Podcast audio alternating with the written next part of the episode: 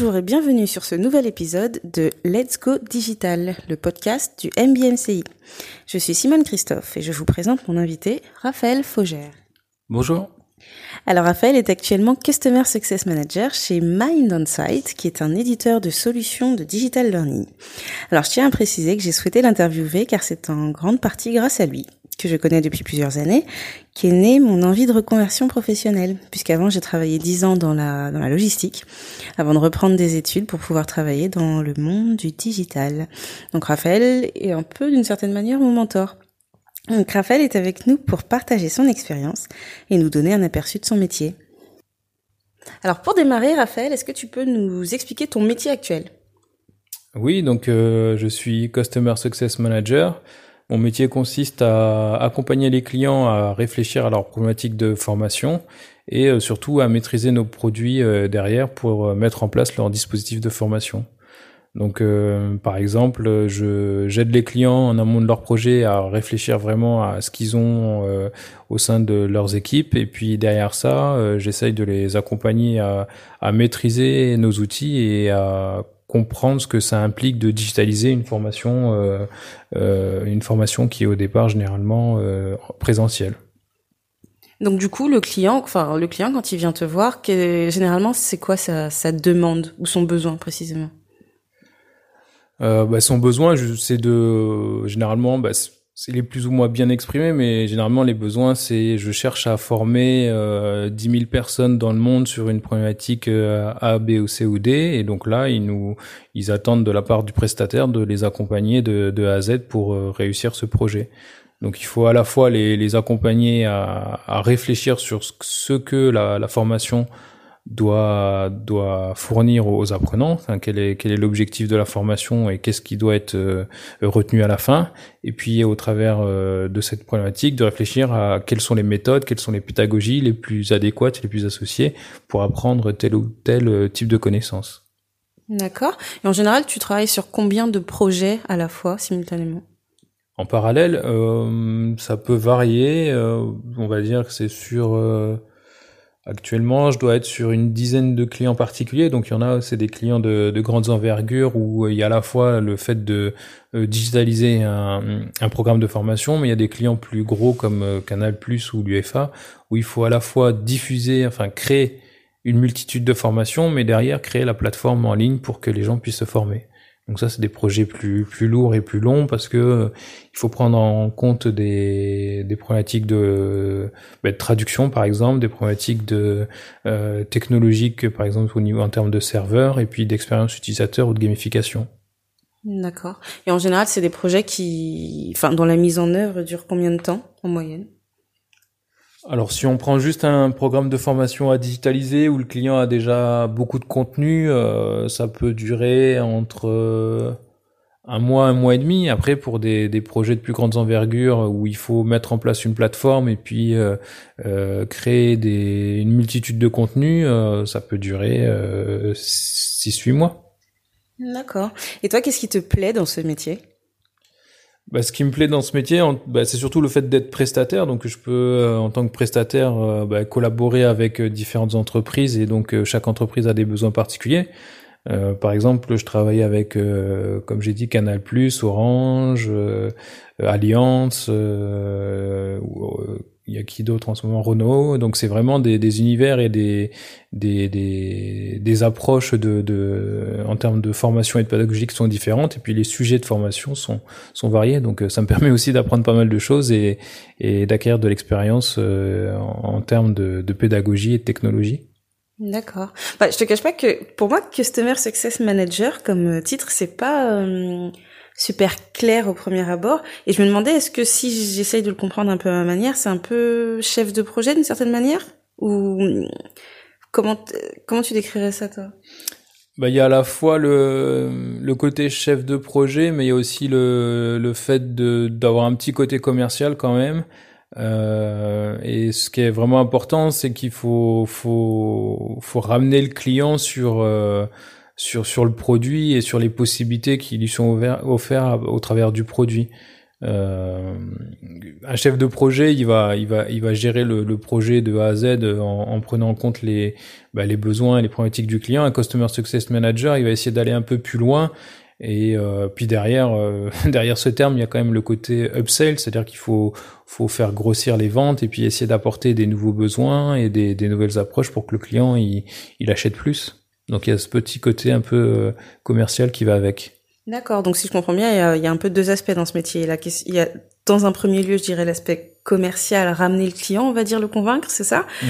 Et dans un deuxième temps, ensuite gérer, euh, gérer son projet, le développer, c'est ça? Oui, oui, euh, il y a un peu de ça. C'est-à-dire que le, on va dire que le commercial classique, il va, bah, il va répondre à une offre euh, chiffrée et puis, et puis derrière, il va passer le, projet à un, chef de projet. Le customer success manager, il est pas forcément là euh, en première ligne dans les appels d'offres, mais il est plutôt là lorsque euh, ben, le premier projet est créé ou le, projet est assez conséquent. Ben, il est là pour euh, pour faire pour accompagner le client et puis aussi le, le, chef de projet à réfléchir et à prendre un peu de la hauteur sur le projet pour trouver d'autres ben, d'autres aspects ou d'autres possibilités en termes d'innovation, en termes de technicité et en termes d'offres pédagogiques. D'accord. Et donc toi, par exemple, quelqu'un qui voudrait faire ce, ce métier, mhm. tu, enfin, déjà quel conseil tu pourrais lui donner et t'estimes qu'il faut avoir quelle qualité pour faire, pour bien s'en sortir?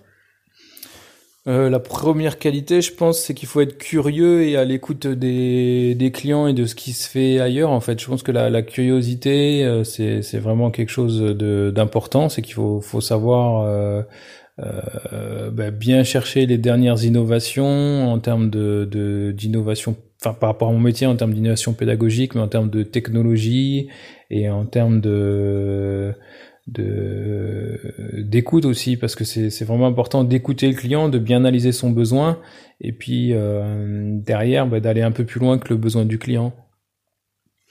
Et aussi ce qui est ce qui est important en tant que customer success manager, c'est qu'il faut être euh, euh, proche des, équipes qui gèrent le produit, mais aussi proche, proche des clients.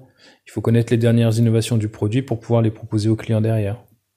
Pas juste gérer le projet. D'accord, très bien. Bah, C'était plutôt clair, merci. Alors maintenant, est-ce que tu peux nous parler un petit peu de ton parcours académique? Comment comment t'en es arrivé à, bah, à travailler dans le, dans le monde du digital? Euh, en fait, j'ai commencé mon parcours universitaire à, la fac, euh, donc j'ai fait au, début euh, plutôt des études dans le domaine de l'art, mais après je me suis rendu compte que c'était un domaine assez bouché et je me suis intéressé plutôt à l'information et la communication. Et dans le cadre de mon de ma licence et puis surtout de mon master, j'ai pu euh, choisir une option en termes de euh, learning et de d'informatique et c'est à travers euh, de ce domaine-là que j'ai pu commencer à, à travailler dans le monde du digital. à l'époque, bah, c'était il, il, y a plus de dix ans. À l'époque, c'était pas très développé, mais le sujet de la, de la pédagogie et de la de l'informatique, j'ai trouvé ça intéressant. Et voilà, je me suis intéressé à ça et j'ai pu commencer à, à travailler dans le cadre de stages pour des entreprises qui cherchaient à mettre en place des dispositifs digitaux. D'accord, très bien. Et justement, tu peux nous parler un petit peu de tes expériences professionnelles avant euh, avant Mind on Site? Euh, oui, bah, donc j'ai démarré euh, chez chez Otis. En fait, bah, c'était dans dans le cadre de d'un de, d'un stage. En fait, j'ai j'ai travaillé avec eux pendant six mois pour mettre en place euh, bah, des formations euh, sur leurs euh, leurs produits, donc leur gamme d'ascenseurs. Et bah, ça m'a tout de suite plu de, de, de, travailler avec des experts et, et en même temps de, de, toucher à tout ce qui était informatique et pédagogie. Donc c'était quelque chose de très enrichissant. Ça m'a tout de suite plu, donc c'était un peu un peu de la chance, on va dire, mais à l'issue de ça, j'ai voulu continuer à travailler bah, dans le monde du digital et du learning. Euh, qu'est-ce que j'ai fait par la suite? Par la suite, j'ai travaillé chez, chez Novartis, une société pharmaceutique. Et donc là, c'était un peu la, la, même problématique que pour, pour autisme et pour l'univers pharmaceutique. En fait, il fallait former les euh, visiteurs médicaux à l'utilisation et à leur gamme de produits, euh, tout ce qui était médicaments. Et j'ai, ça m'a tout de suite plu, quoi. Donc, à l'issue de ça, j'ai voulu créer une entreprise pour continuer à travailler avec ces deux sociétés. Donc, j'ai monté une bon ça s'appelait pas encore une start-up mais c'était une, une, une, boîte avec euh, avec deux deux anciens collègues Et euh, bah, mes premières missions, c'était de monter, euh, de mettre en place des plateformes de formation à distance pour euh, des hôpitaux, pour des mairies et euh, des, des, petites entreprises. Et toi, quel était ton rôle dans cette société?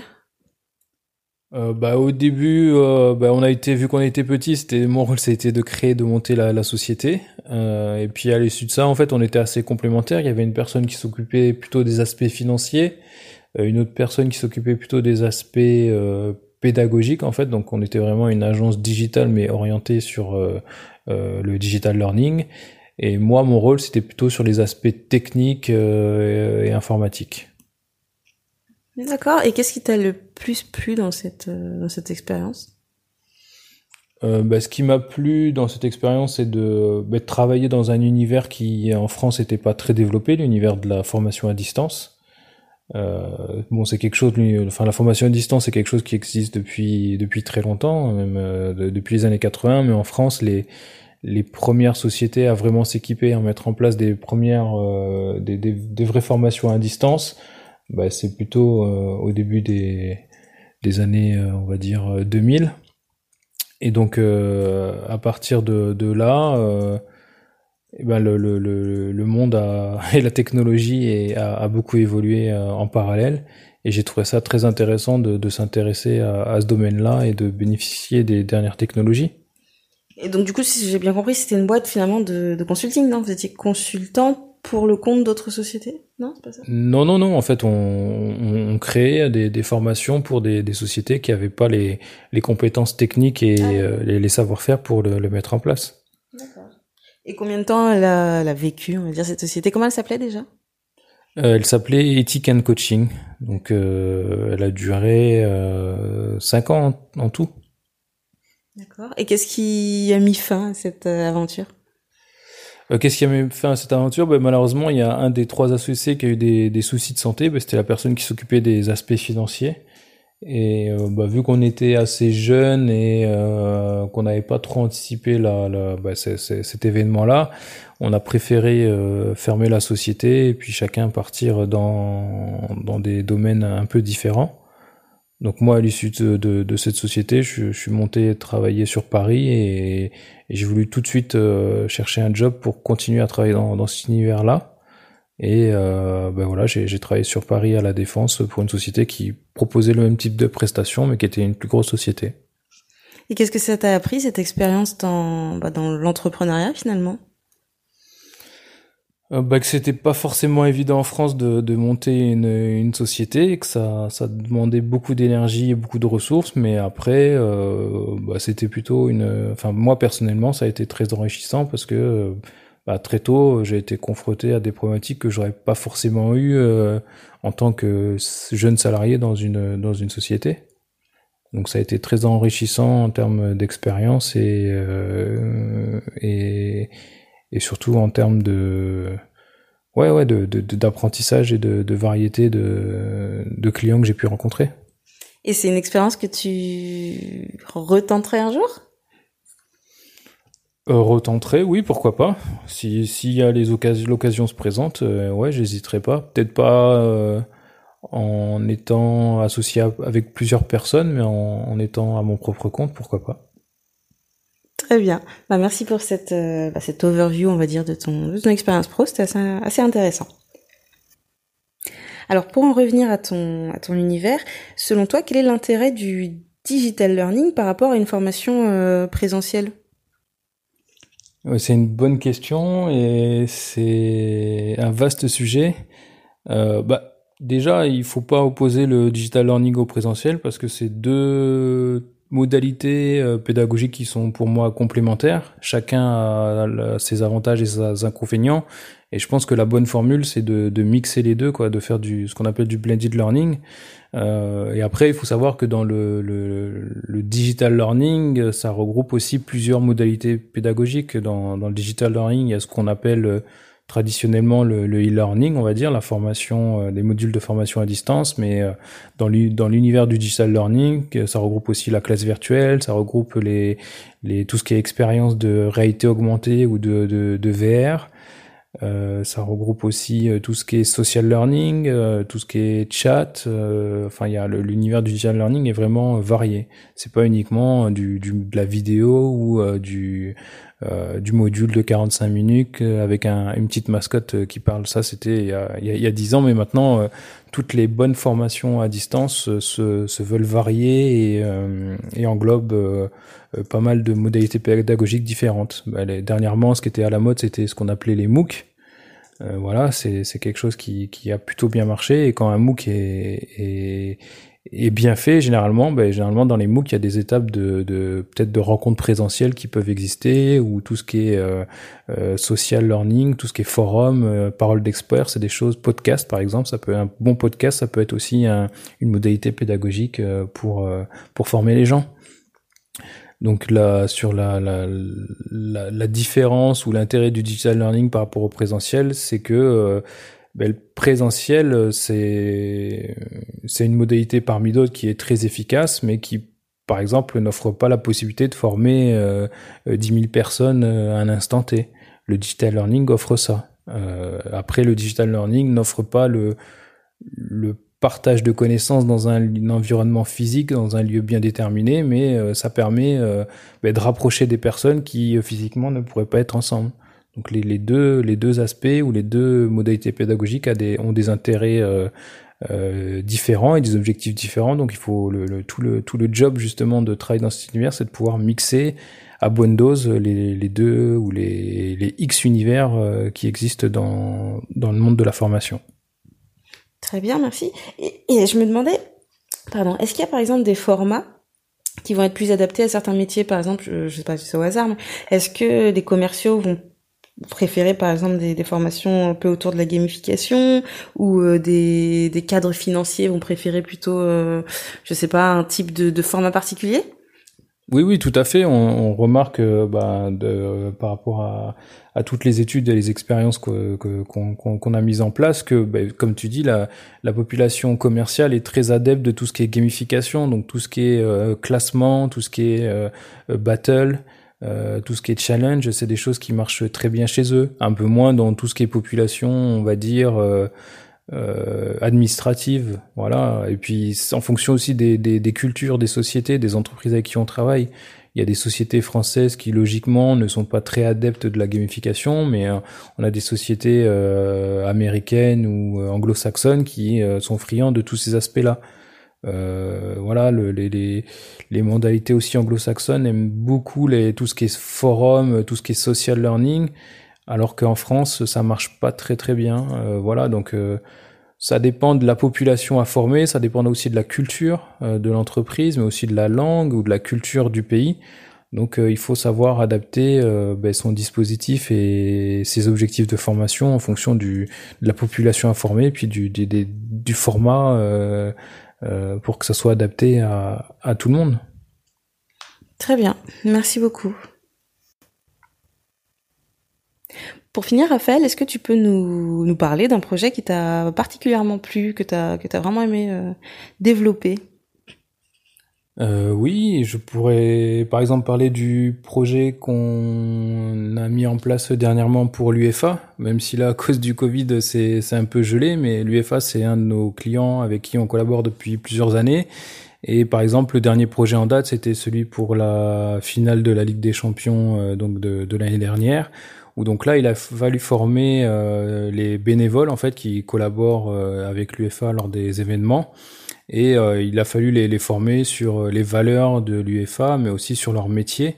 Et en fait, on a mis en place un portail euh, complètement gamifié où, euh, bah, par rapport à la population qui était assez jeune, on voulait euh, avoir des références avec l'univers des, des, consoles et des, des, jeux vidéo.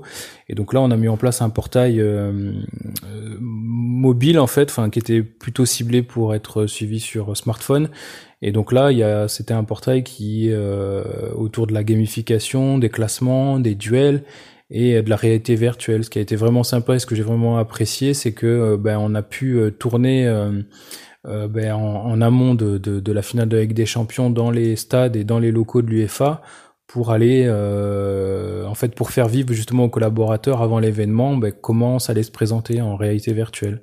Donc on a filmé les locaux en 360 et euh, ben, il y a les experts et les ambassadeurs de l'UEFA qui présentaient les valeurs, les, les, les, les, méthodes et les process de l'UEFA pour que les, les, les, bénévoles puissent être formés avant l'événement. Donc c'était vraiment sympa.